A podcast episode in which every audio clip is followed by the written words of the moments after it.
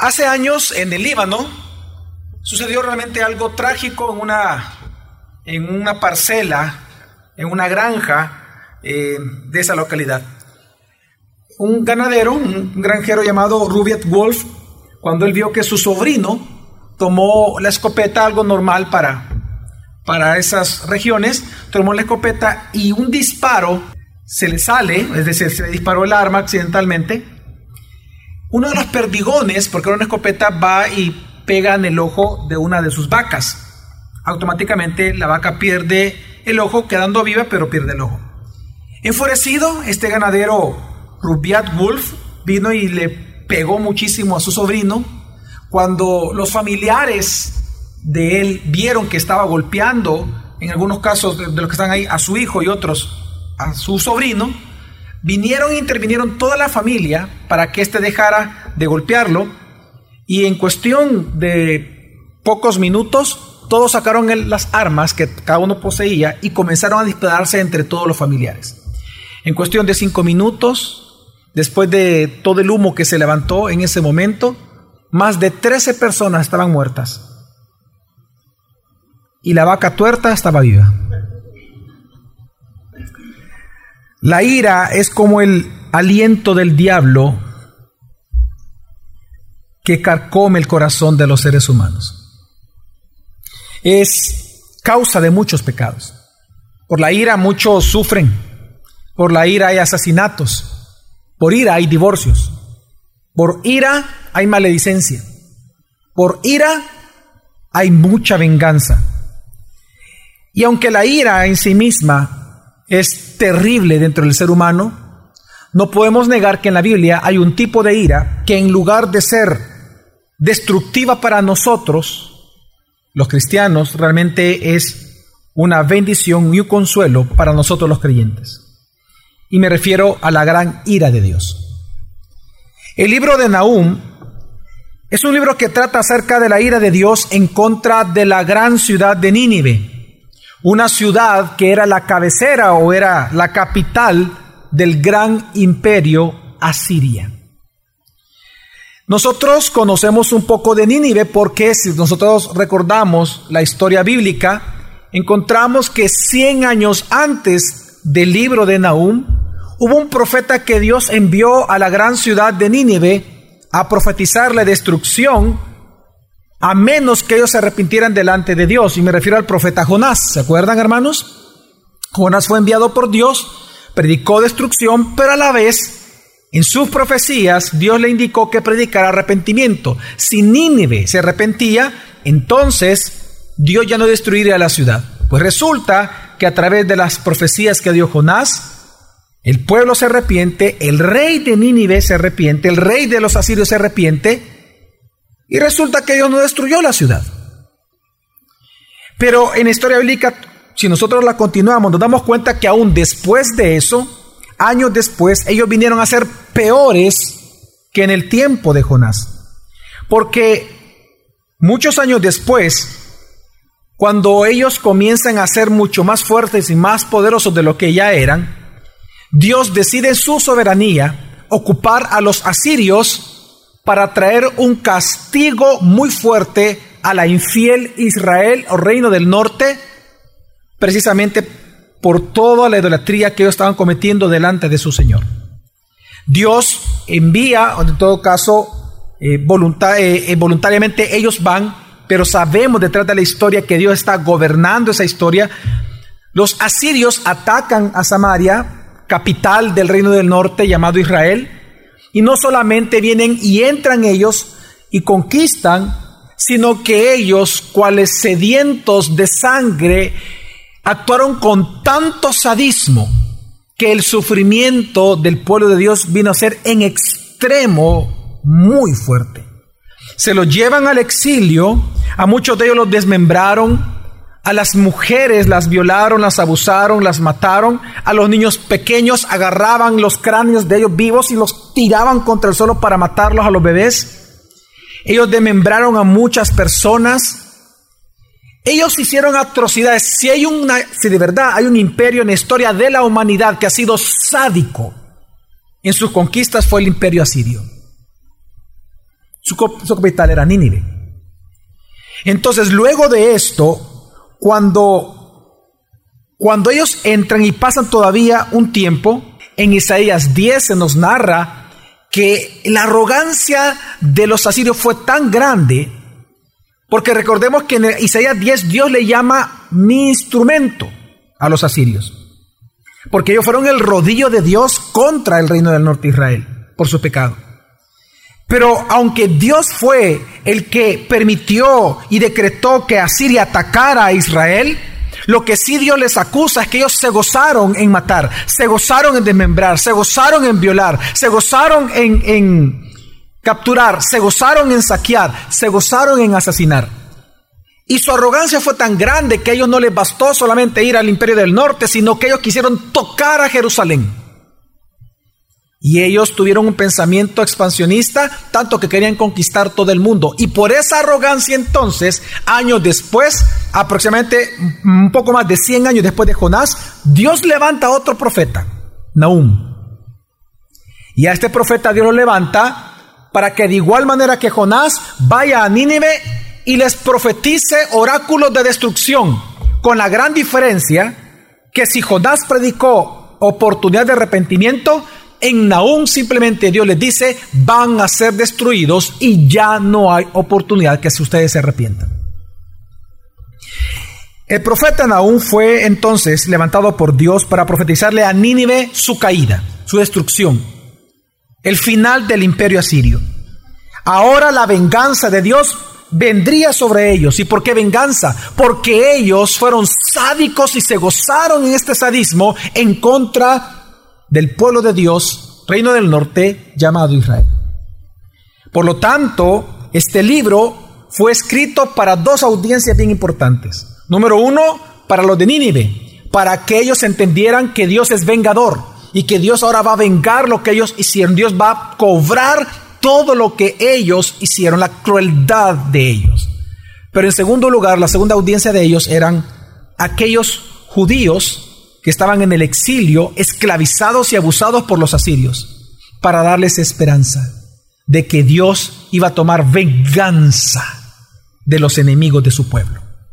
Y también a los judíos que todavía no habían sido conquistados, el reino del sur, Judá, porque fueron conquistados por Babilonia, para que ellos temieran a Dios, para que ellos vieran la ira de Dios no solamente sobre el reino del norte, sino que cuán vengador es Dios con aquellos que son crueles.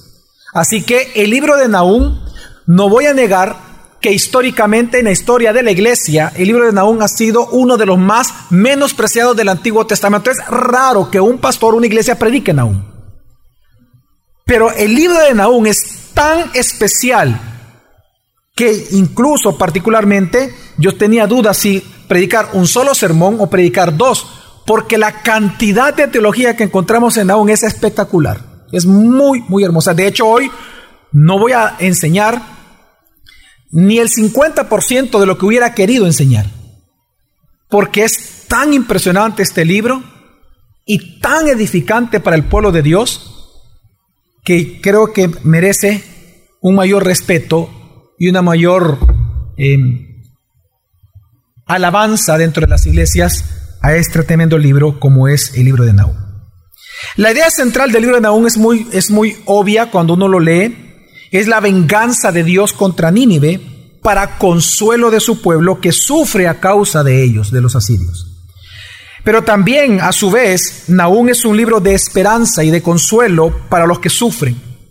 El libro de Nahum es un libro para sobrevivientes porque fue escrito para aquellos que sobrevivieron el exilio con los asirios. Por lo tanto, aquellas personas que han sido sobrevivientes de cánceres, de divorcios, aquellos que han enfrentado grandes dificultades en su vida, Naún es un libro de mucho consuelo. Porque lo que vemos allí, aunque el 90% de lo que el texto aparece es puras acciones de Dios contra Nínive, el otro 10% en eso encontramos suficiente gracia, misericordia y consuelo para nosotros los hijos de Dios, al entender de que Dios sí toma venganza de parte de nosotros contra nuestros enemigos. Y eso trae consuelo a cualquiera. Pero también el libro de Nahum es un libro de advertencia. De advertencia no solamente con aquellos que son crueles pecadores, abusadores de otras personas, sino que con aquellos cristianos que están asociados con no creyentes, que también con arrogancia y con altivez viven sus vidas. Así que considerando la estructura de Nahum, que son tres capítulos nada más, en esta gran profecía contra Nínive, quiero hablar con ustedes, presentarles tres verdades acerca de la venganza de Dios contra sus enemigos, porque ese es el tema central del libro de Nahum, la venganza de Dios contra Nínive, la venganza de Dios contra sus enemigos en general, que trae consuelo a su pueblo, a sus hijos. Así que hay tres verdades que vamos a hablar acerca de la venganza de Dios sobre sus enemigos. Número uno, el propósito. ¿Cuál es el propósito que Dios tome venganza de sus enemigos? Número dos, el poder que Dios manifiesta en su venganza. Y número tres, la humillación que resulta para los enemigos de Dios, la venganza de Él. Así que vamos a comenzar con el primer capítulo hablando del propósito de la venganza de Dios. En el capítulo 1 lo que nosotros vemos que se resalta es la ira de Dios contra la crueldad de los pueblos. Bueno, y lo sabemos porque es en el capítulo 1 donde Dios anuncia la venganza que él va a tener contra Nínive. Y lo deja muy claro desde el versículo 2, bueno, desde el versículo 1, que él va a hacer acciones de venganza contra Nínive. Por lo tanto, hay dos preguntas entre varias que nos pudiéramos hacer, pero hay dos preguntas que le vamos a hacer al texto bíblico. La primera pregunta es, ¿qué es la venganza de Dios? Y la segunda pregunta es, ¿cuál es el propósito de que Dios toma venganza a favor de su pueblo por en contra de sus enemigos? Vamos a dejar que la Biblia nos responda y vamos a leer del versículo 1 al versículo 6 para comenzar. Dice así la palabra de Dios capítulo 1. Profecía sobre Nínive. Libro de la visión de Nahum de Elcos. Dios celoso y vengador es el Señor. Vengador es el Señor e irascible. El Señor se venga de sus adversarios y guarda rencor a sus enemigos. El Señor es lento para la ira y grande en poder, y ciertamente el Señor no dejará impune el culpable. En el torbellino y la tempestad está su camino, y las nubes son el polvo de sus pies. Él reprende al mar y lo hace secar, y todos los ríos agota. Languidecen Bazán y el Carmelo, y las flores del Líbano se marchitan. Los montes tiemblan ante él, y los collados se derriten. Sí, en su presencia se levanta la tierra, el mundo y todos los que en él habitan. En presencia de su indignación, ¿quién resistirá? ¿Quién se mantendrá en pie ante el ardor de su ira? Su furor se derrama como fuego, y las rocas se despedazan ante él.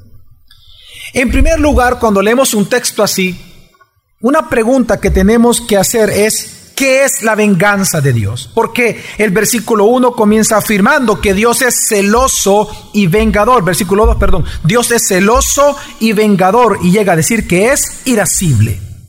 Algo que nos enseña de entrada el texto bíblico es que la ira de Dios o la venganza de Dios es producto de su celo por su pueblo. Dios, el texto nos enseña que Dios no es intrínsecamente vengativo. Dios no es vengativo en su naturaleza, sino que su venganza es una manifestación de su celo.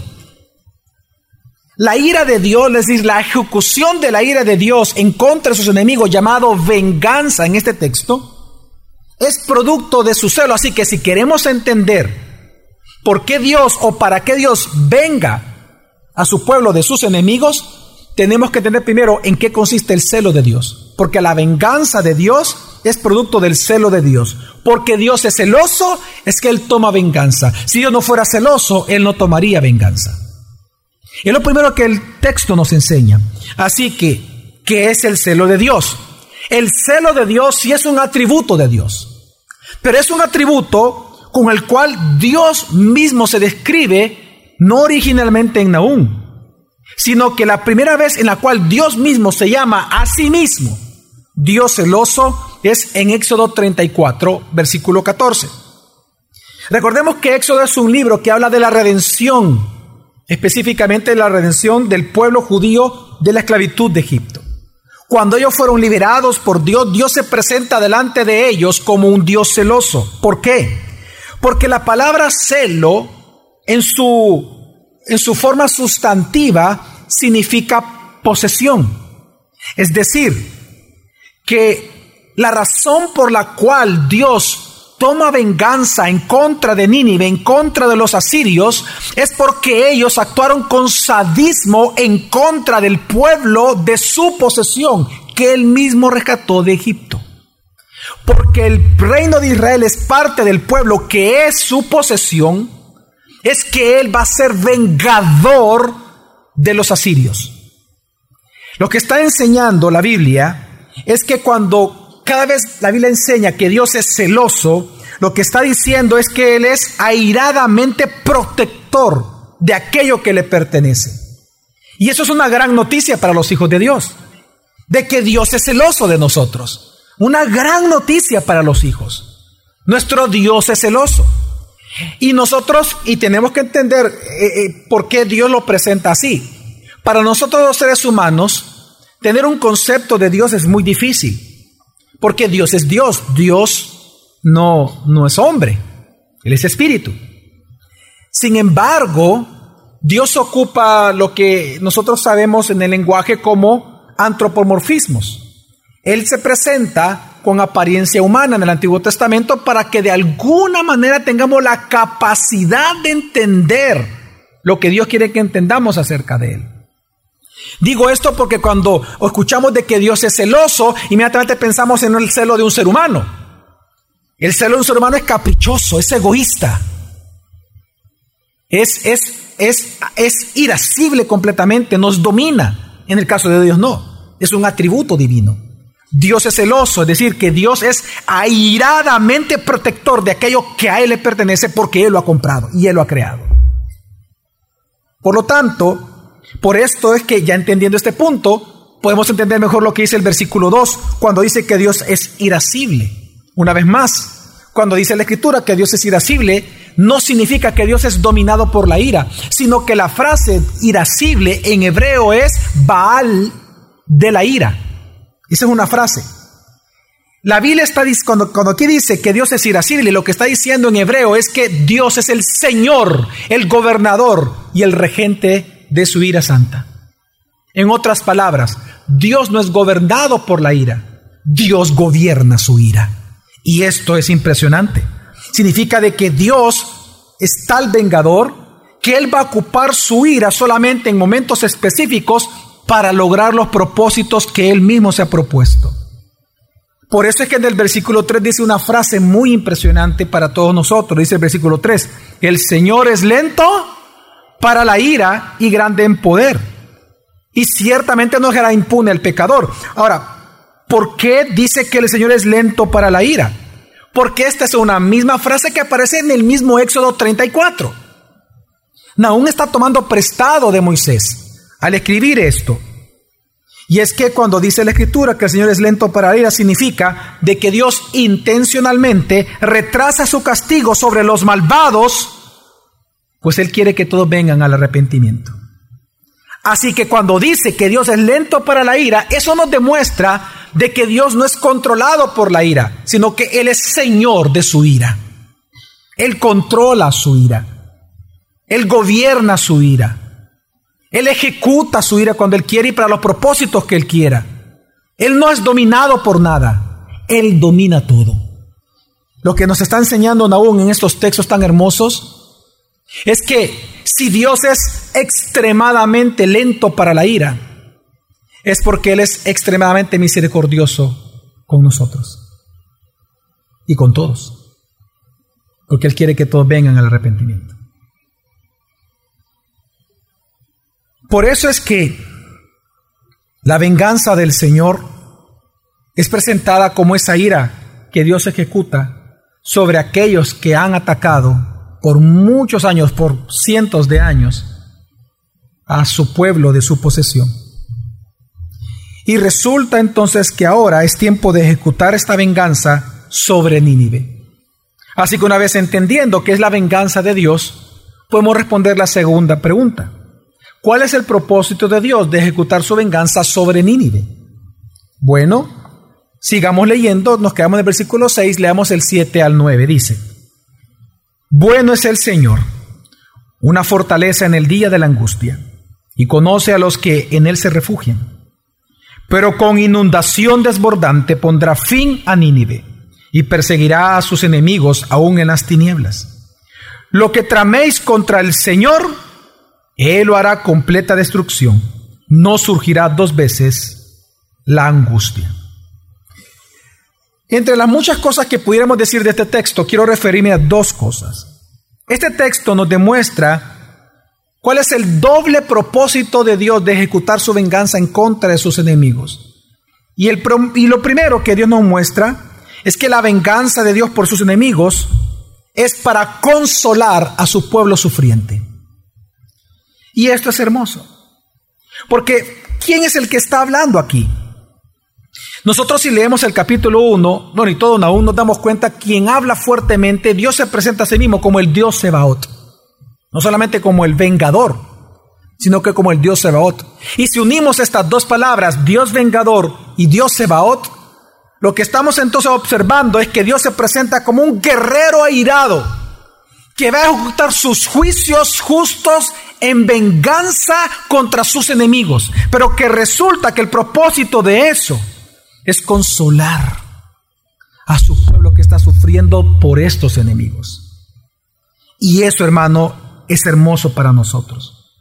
Porque si bien es cierto, Dios se presenta como un guerrero airado, resulta que este Dios airado, este Dios vengador, es un Dios bueno. Es un Dios que es refugio para sus hijos y se relaciona con quienes dice, en Él se refugian. Así que Él toma venganza para consolar a su pueblo. Y esto nos enseña mucho a nosotros.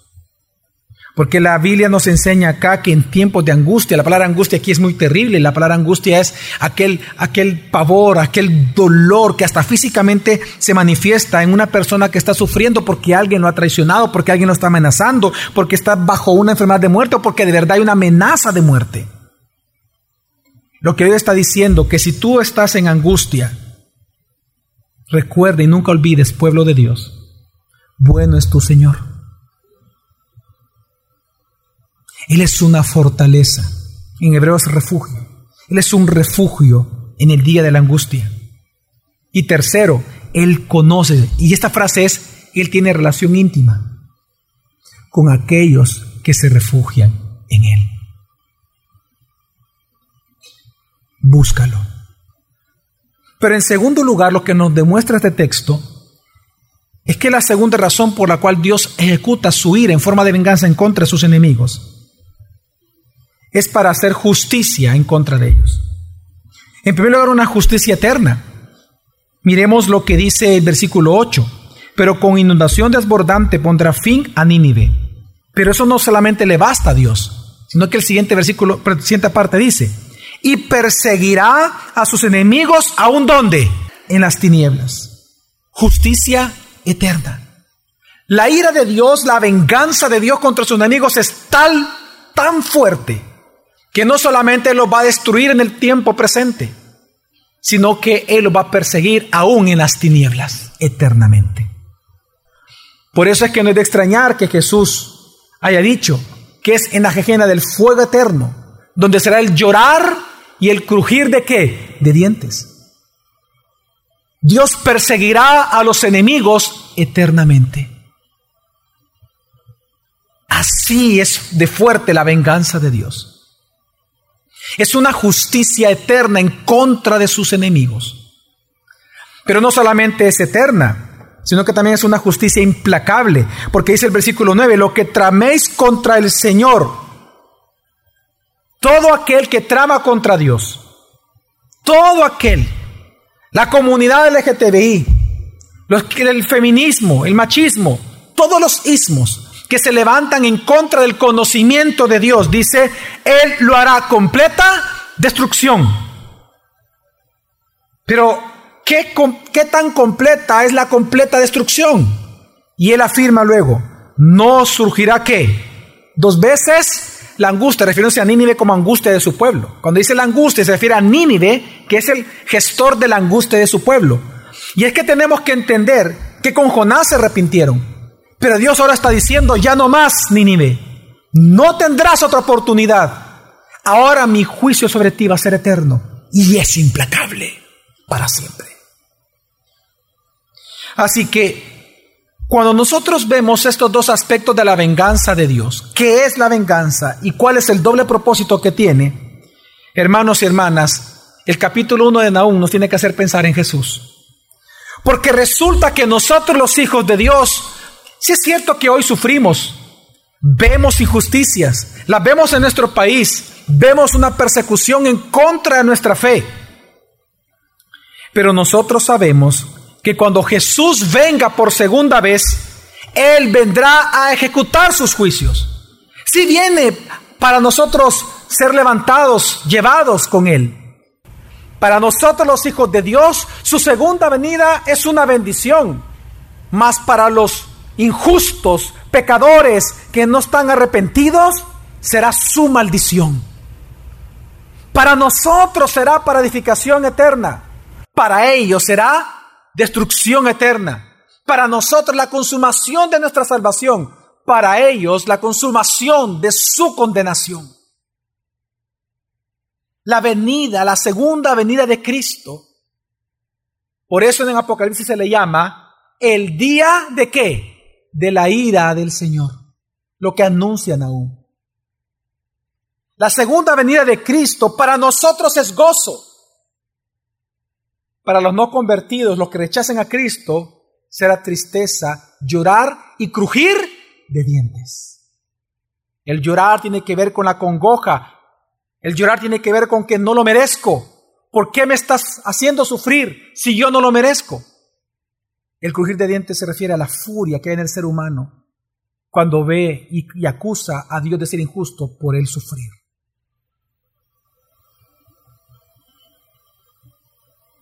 La segunda venida de Jesús es el día de la ira del Señor, en donde nosotros veremos que aunque Él es lento para la ira por misericordia, de ningún modo tendrá por inocente al culpable. Naún interesante que él pregunta en el capítulo 1, hace una pregunta, dice versículos 5 y 6. Los montes tiemblan ante él y los collados se derriten. Sí, en su presencia se levanta la tierra, el mundo y todos los que en él habitan. En presencia de su indignación, ¿quién resistirá?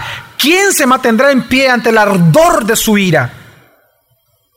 Si esto preguntan aún, pues resulta que la misma pregunta es la que hace Juan en Apocalipsis ante la segunda venida de Cristo. En Apocalipsis capítulo 6, versículos 16 al 17 dice, y decían a los montes y a las peñas, caed sobre nosotros y escondernos de la presencia del que está sentado del trono y de la ira, de la ira, de la ira del Cordero, porque ha llegado el gran día de la ira de ellos, y quién podrá sostenerse. Hermanos, Jesús ciertamente es el vengador victorioso. Porque precisamente Nínive aquí se presentan aún como el símbolo de la maldad en el mundo, que ha sido vencido por el vengador Jesucristo en la cruz de Calvario.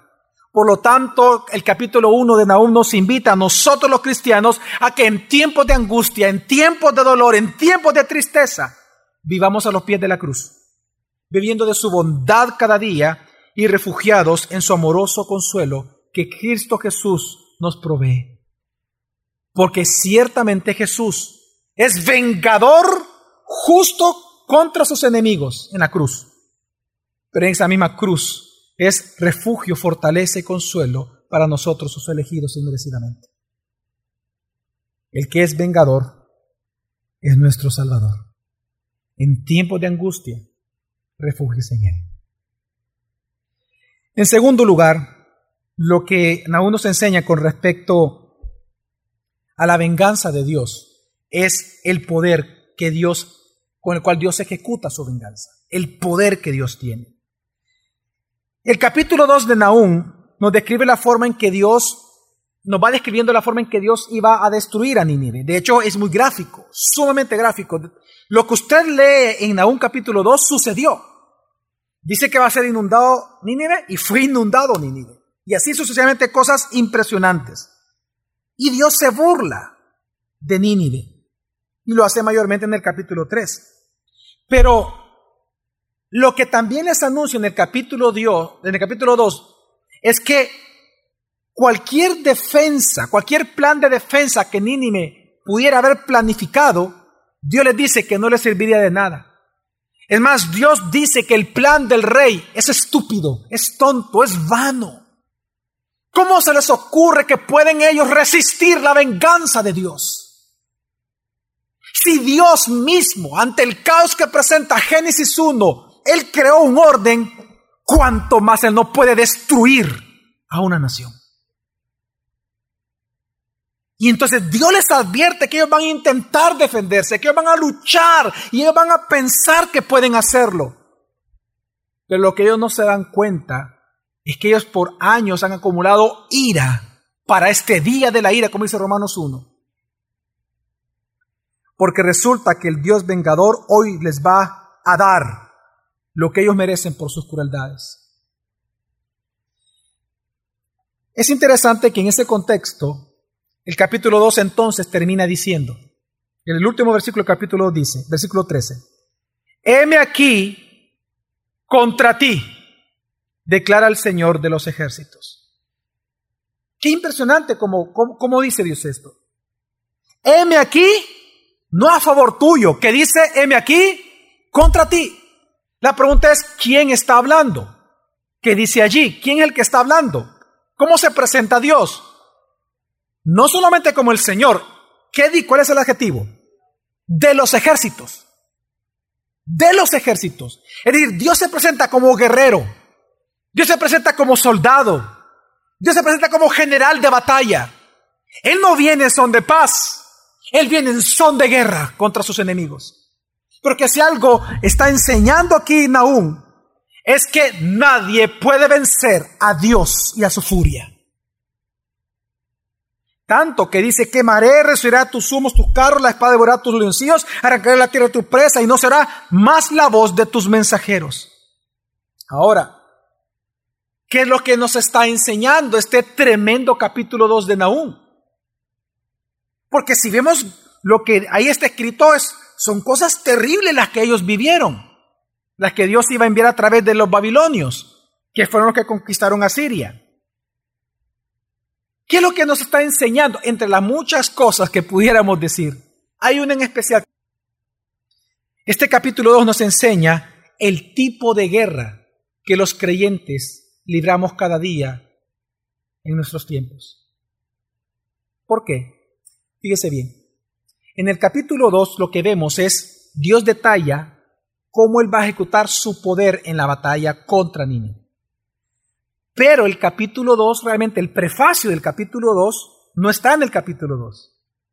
El prefacio es el último versículo del capítulo 1, el cual intensamente no quise leer. Pero cuando leemos el último versículo del capítulo 1, que está pegado ya realmente al capítulo 2, entendemos cuál es el propósito de Dios de ejecutar su poder de esta manera. Pues dice entonces Nahum capítulo 1, versículo 15, lo siguiente. He aquí sobre los montes los pies del que trae buenas nuevas, del que anuncia el que paz. Celebra tus fiestas, Judá. Cumple tus votos, porque nunca más volverá a pasar por ti el malvado, ha sido exterminado por completo. ¿Qué nos está enseñando Nahum?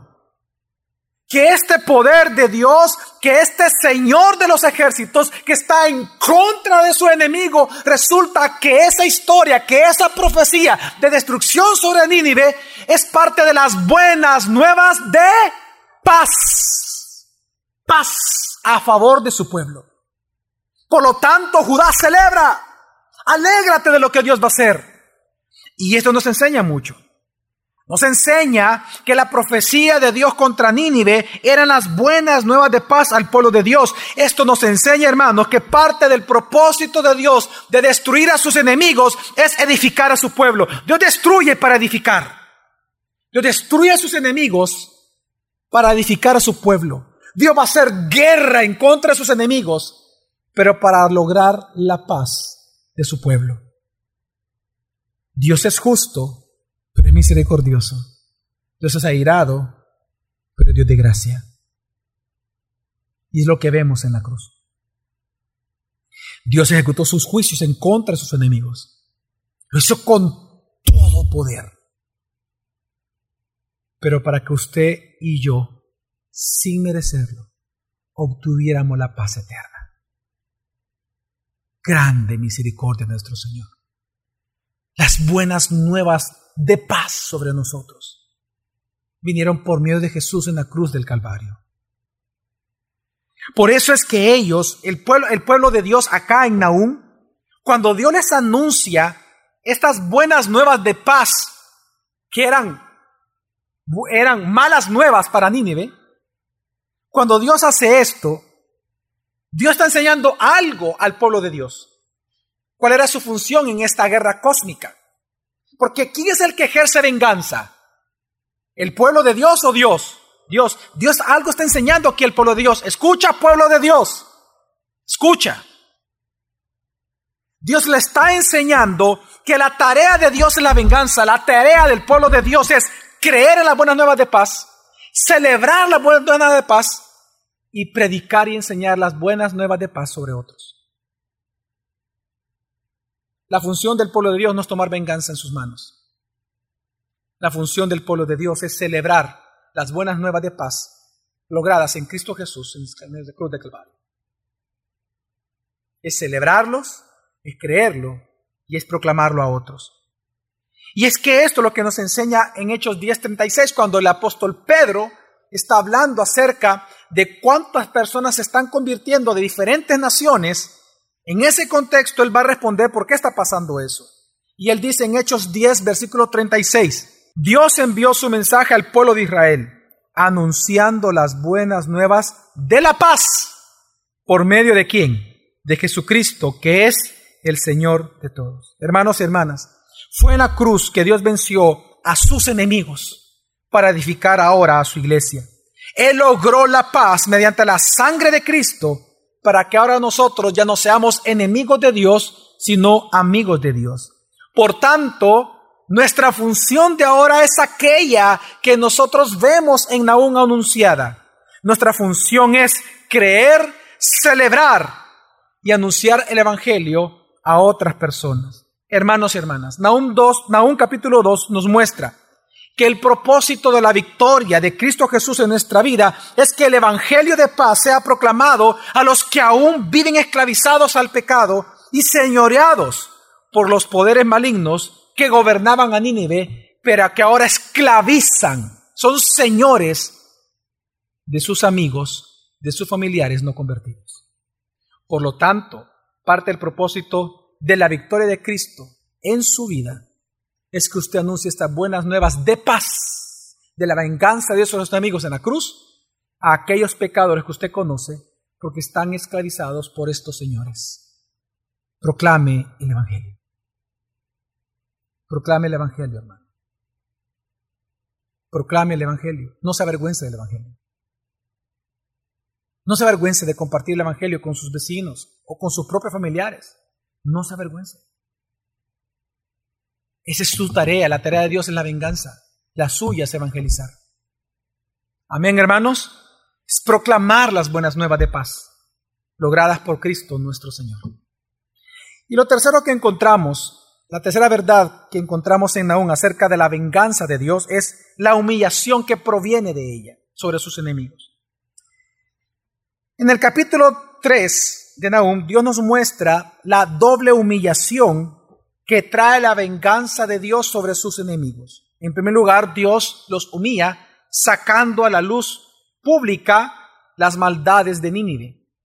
Y en segundo lugar, Dios humilla a Nínive recibiendo, haciendo que ella reciba la burla de todas las naciones a quien Asiria conquistó.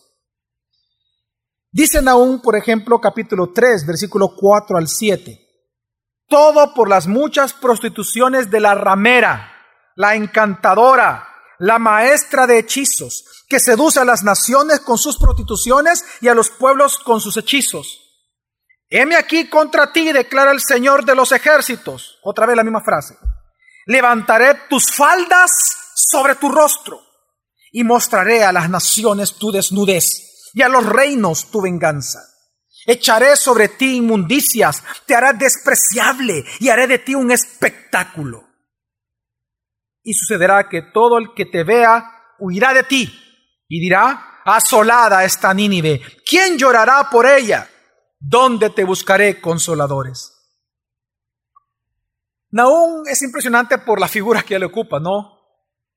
Aquí Dios compara a Nínive con una prostituta y hechicera.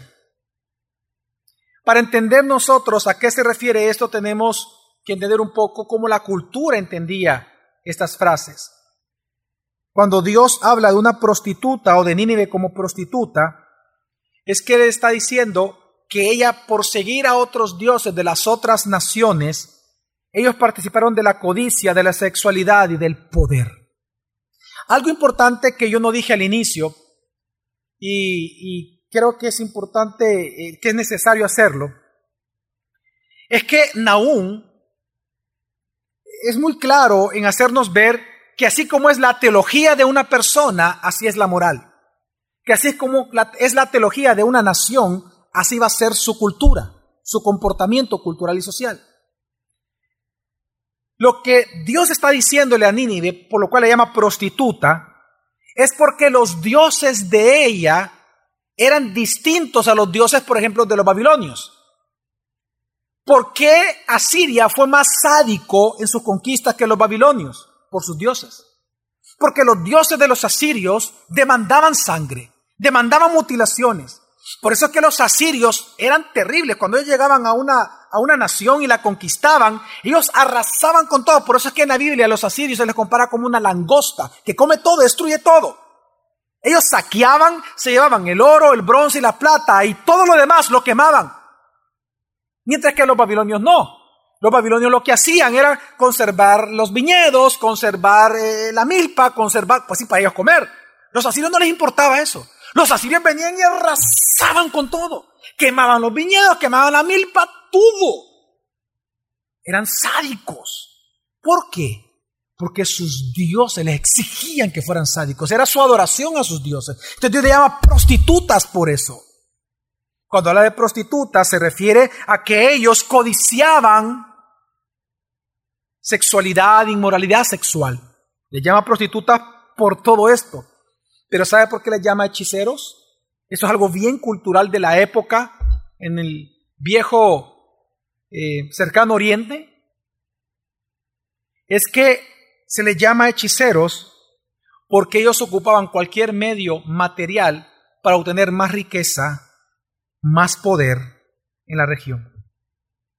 Por eso es que ellos al conquistar asesinaban, desmembraban a sus víctimas, violaban, robaban, saqueaban, esclavizaban, de todo porque ellos eran como hechiceros.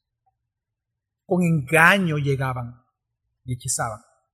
Por eso Dios les dice, haré de ti un espectáculo.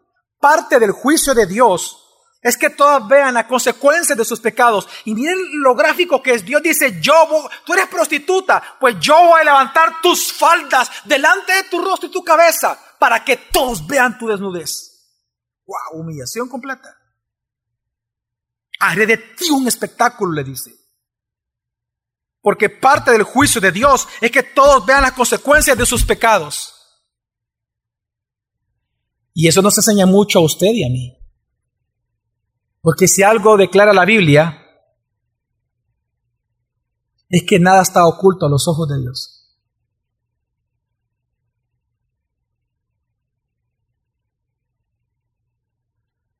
Todo saldrá a la luz. todo saldrá a la luz en el día de juicio. No solamente lo que tú hiciste, sino el por qué, las motivaciones de tu corazón.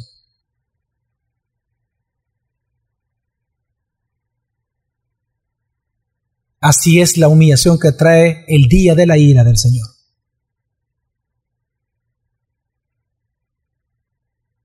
vergüenza. Pero no solamente esa humillación Dios trae, sino que en un tren nos dice una tercera humillación. Y es burla. Dios dice que las naciones que fueron conquistadas por Asiria celebrarán y se alegrarán por la caída de Nínive. Esto lo dice el último versículo de todo el libro. El versículo 19 del capítulo 3 dice, No hay remedio para tu quebranto, tu herida es incurable. Todos los que oigan noticia de ti batirán palmas sobre ti, porque sobre quién no pasó continuamente tu maldad. Hermanos, delante del Señor, todos los seres humanos desde que nacemos somos como esa prostituta hechicera. Todos, por nuestros pecados. Todos merecemos ser humillados eternamente, mas sin embargo Dios nos manda a confiar en la expiación efectuada por Jesucristo en la cruz. Por eso que no es extraño que en Romanos capítulo 13, versículo 14, a los cristianos, a los creyentes, Dios les dice, nos manda a través del apóstol Pablo a que nos vistamos de Cristo para no dar lugar ni, ni alimentar a las lujurias de la carne. Esta palabra en demasía es interesante porque la palabra vestir en hebreo es la misma palabra cubrir, de la cual viene ese lema de la palabra propiciatorio. Que recuerda usted que el propiciatorio es la tabla que cubría el arca, donde la sangre del cordero era derramada por el sumo sacerdote una vez al año, y que por lo tanto esta sangre sobre el propiciatorio cubría la multitud de pecados del pueblo. Por lo tanto, cuando en Romanos 13:14 a nosotros se nos llama vestirnos de Cristo, lo que nos está diciendo Dios es que todos los días, por cuanto la ira de Dios trae humillación, todos los días tenemos que nosotros humillarnos ante la cruz de Cristo, ante Jesucristo, ante Dios, confesando nuestra condición pecaminosa, pecadora, para que Él, en el oportuno socorro y por la hora de Cristo en la cruz, nos perdone. En otras palabras, cuando en Romanos 13 se nos dice a nosotros que nos vistamos de Cristo, lo que nos está diciendo es que nos humillemos a Él todos los días, confesando nuestros pecados, confesando nuestra desnudez de nuestras injusticias. Y se lo está diciendo a hijos, no a bastardos. Romanos 13, 14 está dirigido a hijos. Entonces, para terminar, ¿cuál es el llamado? Es muy simple. ¿Eres un amigo o un enemigo de Dios? Porque si tú eres un enemigo de Dios, alguien que por mucho tiempo se ha burlado de la sangre de Cristo, que tú piensas que lo que nosotros creemos es basura, es un invento, es producto de los químicos de nuestro cuerpo, de nuestra mente, que la fe es un producto del pensamiento, una combinación de químicos corporales, si tú piensas todo eso, arrepiéntete. Porque claramente Naúm lo que te demuestra es que el Dios de los ejércitos, el Dios Sebaot, está en contra de sus enemigos. Y con poder y humillación va a ejecutar sus venganzas contra ellos cuando Él venga por segunda vez. Por lo tanto, arrepiéntete de tus pecados y cree en Jesucristo. Teme al Señor. Tú sabías que, fíjate, tú sabías que en Apocalipsis 9, Apocalipsis 17 y Apocalipsis 18. Aquellos calificativos que Dios ocupó en Naúm contra Nínive, los ocupa contra Roma, que era el imperio de aquel momento en Apocalipsis. Dios les dice a ellos ramera. Dios le llama prostituta. Y Dios les dice en estos tres capítulos 9, 17 y 18 de Apocalipsis que Él los va a condenar por sus inmoralidades sexuales y lo va a condenar por sus artes mágicas, que es la sustitución o sinónimo de hechicerías que presentan aún. Las mismas dos frases se las adjudica en ese momento al imperio romano. Porque, una vez más, ¿qué está diciendo Dios? Está diciendo que todos aquellos que tienen en su corazón, oiga, todos aquellos que tienen en su corazón buscar prosperidad, pensar que el cristianismo es prosperidad, es riqueza material, codician y por eso toman y por eso roban y por eso hacen malabares financieros, y aquellos que ocupan su cuerpo de manera no natural al uso que Dios dio, tanto los inmorales, los rameras, como también aquellos que ocupan artes mágicas, que buscan poder y riqueza, ambos van a pagar su condena en el lago de fuego eterno. Porque aunque Dios es lento para la ira, de ninguna manera dejará por inocente al culpable. Por lo tanto, tema a Dios si usted es un enemigo de Dios. Ahora, ¿qué pasa si usted es un amigo? ¿Qué pasa si usted es un redimido? ¿Qué sucede si usted es un cristiano? ¿Qué nos enseñan aún? Que tiene que humillarse ante Jesucristo cada día, esperando que sea Dios quien se venga de aquellos que han dañado su cuerpo, su mente, su alma, su espíritu. Hermanos, humíese. Humíese ante Dios. Si usted no humilla su carne primero ante la cruz cada día, la carne lo terminará haciendo contra usted frente a todos a la luz del día. O usted humilla su carne primero, o la carne lo terminará humillando a usted frente a todos. Humíllese. Humíllese ante la cruz. Humíllese ante su Señor. Reconozca que Él es Señor. No solo es su Salvador, Él es Dios vengador. Por eso dice la Escritura, al que Dios ama, dice Hebreos, ¿qué hace Dios?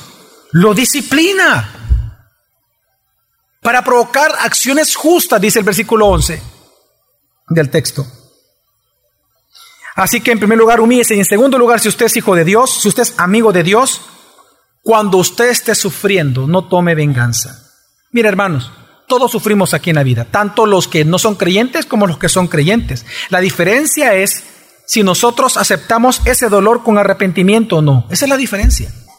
Porque si usted acepta el dolor con arrepentimiento, entonces ese dolor se vuelve un redentor de su aflicción. No está hablando de una redención salvífica, está hablando de una redención de su aflicción. Pero si usted no acepta el dolor que usted está sufriendo con arrepentimiento, usted tiene la misma actitud o tendrá la misma actitud que un impío. Por eso es que el arrepentimiento es la clave cuando alguien está sufriendo. Es aceptar que Dios tiene razón en hacernos sufrir, en enviar sufrimiento a nosotros. Él no es el autor de la maldad. Aclarémoslo. Santiago lo dice. Él no es autor de la maldad. Él ocupa medios, y lo vemos aquí en Naúm. Ocupó a los asirios para atacar a, Israel. Y, ocupó luego a los babilonios para atacar a Siria y luego atacar a Judá. Dios ocupa sistemas políticos, económicos, personas, para él lograr sus propósitos. Lo vemos en Job. ¿Quién infringió la enfermedad en Job. ¿Quién fue el ejecutor del mal? Satanás. ¿Quién fue el soberano en mandar eso? Dios. Así que tema a Dios. Cuando usted sufra, tema al Señor. Y humíllese ante Él. Porque Él es su Señor. Y eso es lo que trae consuelo a su corazón. Trae mucho consuelo. Saber que Dios tiene el control absoluto de todas las cosas. Le recuerdo algo, hermano, hermana, usted que tiene deseo de vengarse. Nadie puede o nadie puede pretender obrar la venganza de Dios con sus manos sin condenarse a sí mismo. Nunca olvide eso. Nadie puede obrar la venganza de Dios sin condenarse a sí mismo. El único que puede obrar la venganza de Dios es Dios. Así que mejor humíllese y espere en Él aunque sus ojos no vean la venganza en este mundo, en la segunda venida de Cristo, ahí vendrá la venganza de Dios y nosotros nos alegraremos con Él. Amén, hermanos. Vamos entonces a orar al Señor.